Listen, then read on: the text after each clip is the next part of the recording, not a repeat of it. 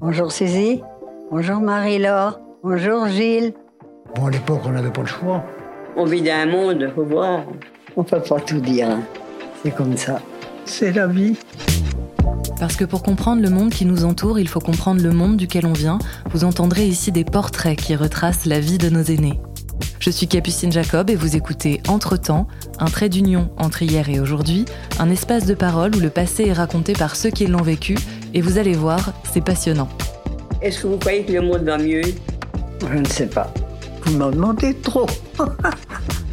Le portrait que je vous propose aujourd'hui est celui d'Henri.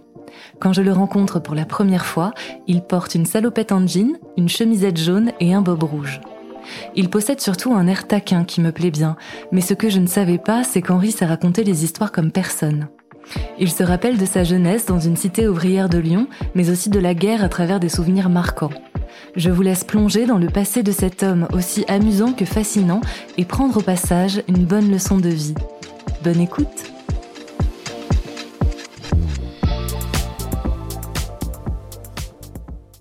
mon- mon prénom, c'est Henri. Alors, je suis né à Lyon, dans le deuxième arrondissement. Euh, ma date de naissance, 13 mai 1932.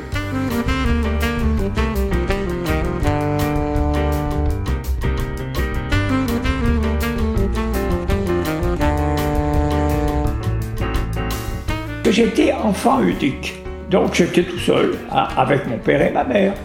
Tout le monde était cheminot dans ma famille.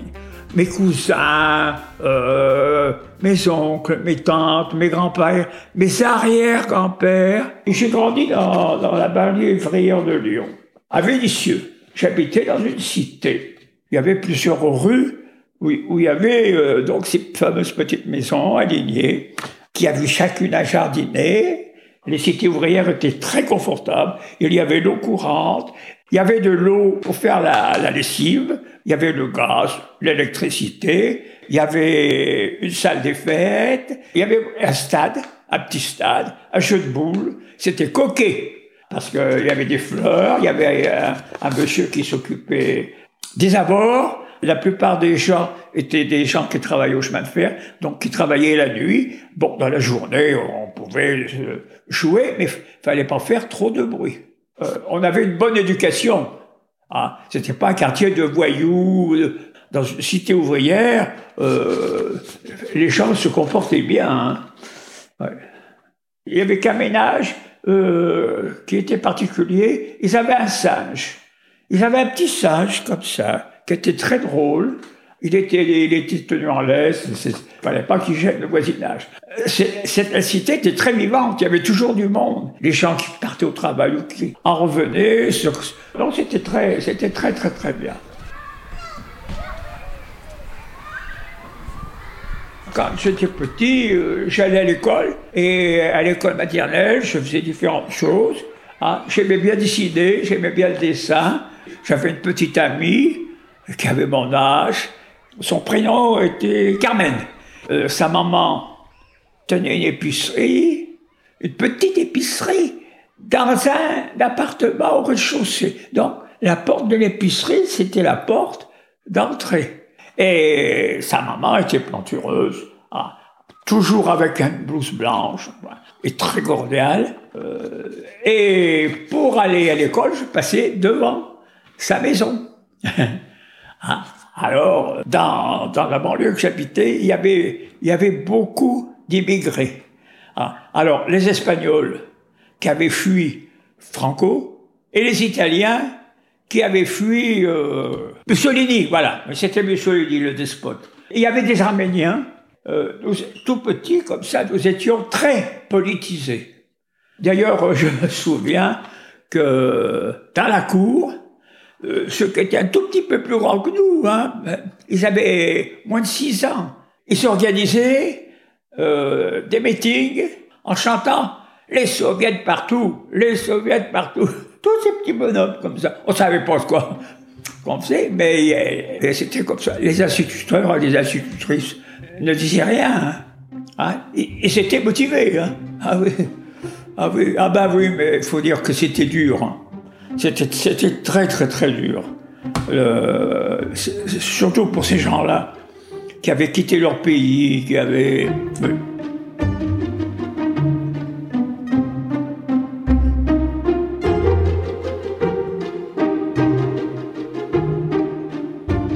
Alors l'après, ça a été, euh, ça a été vaseux, parce que euh, à partir de là, la, guerre s'est déclarée. Je peux vous raconter le premier bombardement que j'ai connu.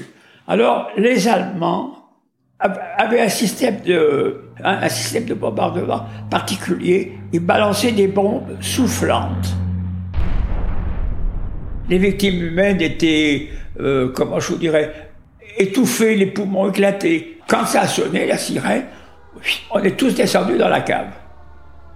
Ah, parce qu'on nous avait dit de faire ça. Alors, après, elle a- elle- la sirène a sonné une deuxième fois, on est ressorti de la cave. Euh, on se regardait, on avait eu, on avait eu peur. euh, enfin, euh, moi je vois une touffe de poils. Oh, je me dis, tiens, c'est un chat, c'est un petit chat. Alors j'ai été voir, je soulevais cette touffe. Et là, j'ai vu que c'était une petite fille qui avait été tuée par le souffle de la bombe. Je m'en souviendrai toute ma vie. Ah, bien sûr, cette petite fille que je connaissais, elle habitait dans ma maison. Ah, euh, elle avait, elle avait un tablier à carreaux blancs et rouges, des chaussures noires.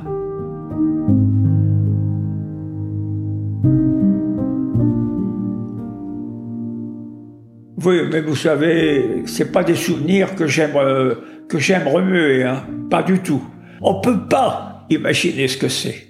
On peut pas imaginer ce que c'est. Un bombardement. Ah, par les super forteresses américaines, par exemple. On peut pas savoir. Ah. Là, c'est toujours pareil. Il y a une sirène qui sonne, à peu près, quoi. Et puis, dans le ciel noir, il y a une petite tache lumineuse, d'un seul coup, une petite tache lumineuse. Ah. Et dans cette tache lumineuse, on voit les avions.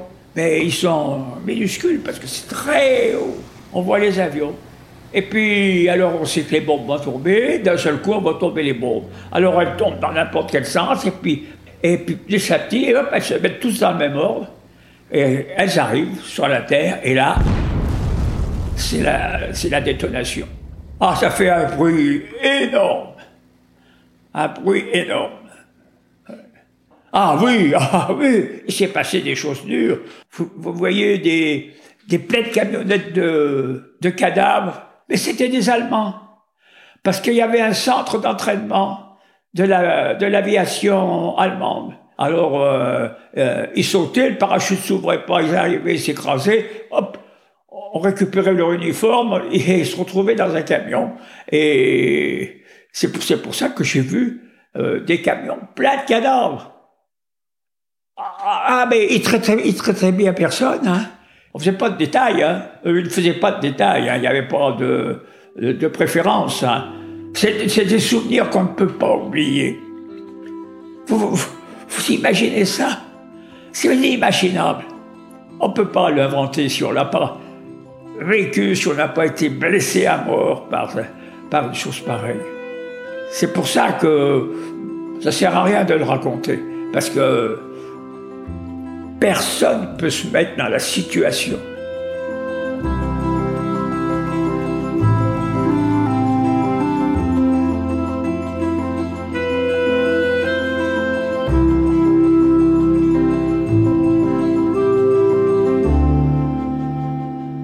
Je suis rentré au chemin de fer à euh, 12-13 ans. J'ai passé mes premiers examens, le CAP, tout ça, et puis j'ai continué. Ah, Puis alors là, il y a eu le service militaire. J'ai été envoyé en Algérie. Alors, euh, en Algérie, je suis resté assez longtemps sur un piton, c'est-à-dire euh, une espèce de montagne pierreuse. On était quatre. Et notre travail, notre travail était très important pour nos collègues qui, surtout la nuit, faisaient des patrouilles dans la forêt autour. On était euh, le réseau d'appel d'urgence. Alors, quand on recevait l'appel d'une patrouille qui était aux prises avec des, des, qui les attaquaient, a pu rentrer en contact avec nous. Et nous, on avait des consignes. On avertissait le PC, on devait aussi informer des hélicoptères de combat. Hein, on les avertissait, commençait à les faire tourner. Enfin bref, c'était... Ah, ça a été long, ça a été pénible, ça a été fatigant. Faut dire qu'on était, on était fatigué, on était plutôt usé. Hein. Oh oui, à tout point de vue. Hein. Même, même notre matériel était, était à bout de course. Ils, ont tout remplacé. Et ce sont de nouveaux soldats français qui sont venus nous remplacer. Nous, on est partis.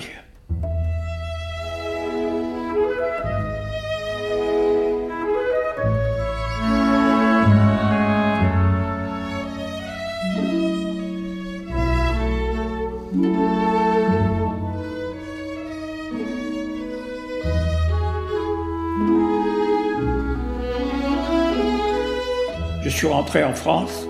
Là, j'ai retrouvé ma future épouse, mais que j'avais quittée en vitesse puisque j'étais mobilisé pour retourner en Algérie. Son prénom, Huguette. Ah, ce qui plaît chez elle, ben, tout me plaît chez elle. On voulait se retrouver et vivre ensemble. On s'est mariés alors on avait un appartement très bel appartement. On s'est installé et puis là, ce que l'on voulait, c'est avoir des enfants parce qu'on était enfants uniques tous les deux. C'était une cheminote, elle travaillait dans, le même milieu que moi, déjà, le chemin de fer.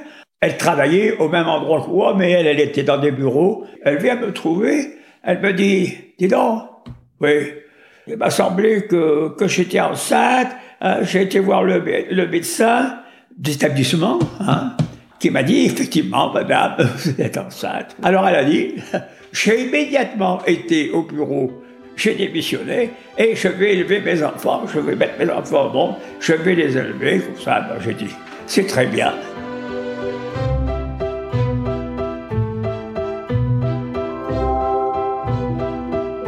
Ah oui, ah ben bah, oh, mais vous savez, c'était une maîtresse femme, hein. Elle avait fait de la résistance, elle, ah, c'était pas, c'était pas une chochotte, hein. Ah non. Alors on avait dit, on aura beaucoup d'enfants. Autant que l'avenir nous en, donnera, on les prendra à bras ouverts. Et on a eu cinq enfants. Ah bah oui, oui, j'étais content. Ah, mais de toute façon, on s'entendait très bien. Euh, quoi qu'elle fasse, ça me convenait, et, réciproquement aussi. On était, on était très, très unis, hein, et voilà, très heureux. Euh, j'ai toujours beaucoup travaillé. Hein. Je faisais de la peinture, je faisais du dessin, depuis la maternelle. Hein. J'avais des, connivences avec une, euh, une galliériste de Lyon. Euh, quand les, vacances commençaient à se présenter, je lui apportais mes tableaux, elle les regardait, elle les triait, bon, ben, je garde ça, hein. et puis elle, elle les vendait.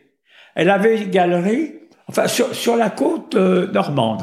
Elle avait sa galerie et elle vendait mes tableaux. À la rentrée des vacances, je retournais la voir, elle me rendait les tableaux qu'elle n'avait pas vendus et elle me payait ce qu'elle avait vendu. Je les vendais et je les vendais très cher. Ah oui, euh, je peux vous dire que j'ai gagné pas mal d'argent. Ben, c'était nécessaire. Hein. On peut pas. Vous savez, il y a beaucoup de gens qui larmoient, ils n'ont pas d'argent, mais il faut rien. Moi, je rentrais à la maison et tout de suite, je me mettais, hein, quand les enfants étaient couchés, ma femme avait fait, hein, je me mettais à faire de la peinture. J'avais toujours quelque chose en train. J'ai fait, ah j'ai fait des instruments, des instruments de musique que j'ai vendus. Parce que on avait une passion, c'était les voitures anciennes. Alors, je sais pas si j'ai une photo de voiture ancienne. Hein. C'est une Bentley. Mais c'est la dernière qui me reste. Je toujours dans le garage de ma maison. On peut la conduire de gauche ou de droite. Comme ça, on choisit. je l'avais payé très cher. Je l'avais payé avec les instruments que je fabriquais et que je vendais.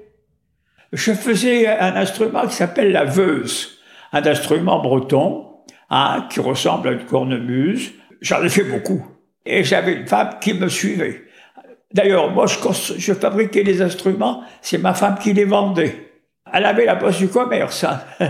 oh là là.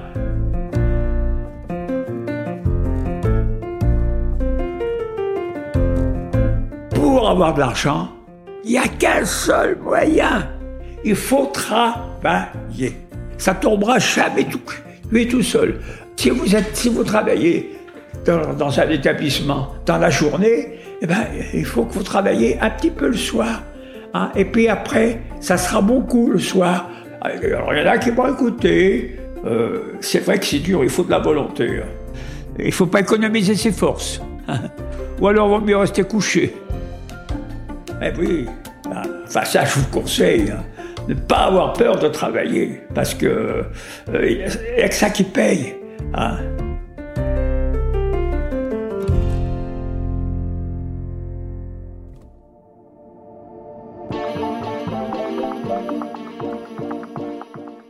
Cet épisode est maintenant terminé et vous l'aurez compris, on va se remettre à travailler. Merci à Martin Poujon pour l'habillage et le mixage de ce récit de vie. Si vous aimez ce podcast, n'hésitez pas à le partager autour de vous, à commenter et à laisser 5 étoiles. À très vite!